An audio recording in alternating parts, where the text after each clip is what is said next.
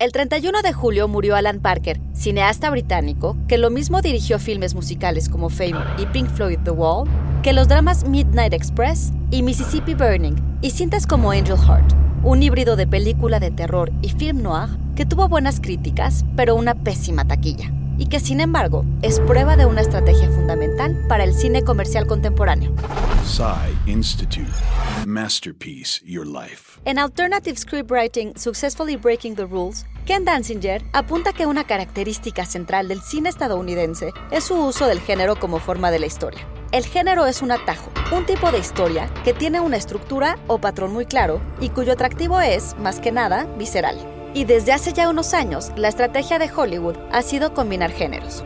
Estrenada en 1987, Angel Heart es una adaptación de la novela Hardboiled Falling Angel de William Yurtsberg, la historia de Harvey Angel, un investigador privado que es contratado para localizar a un cantante desaparecido por un hombre misterioso que se hace llamar Louis Cypher. There's death everywhere these days, Johnny. But what gives human life its worth anyway? The flesh is weak, Johnny. Only the soul is immortal.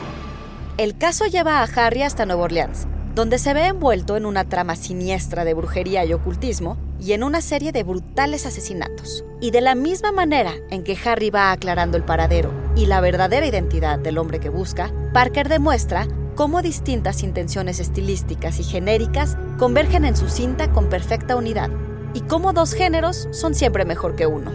Idea original y guion de Antonio Camarillo, y grabando desde casa, Ana Goyenechea. Nos escuchamos en la próxima cápsula SAE.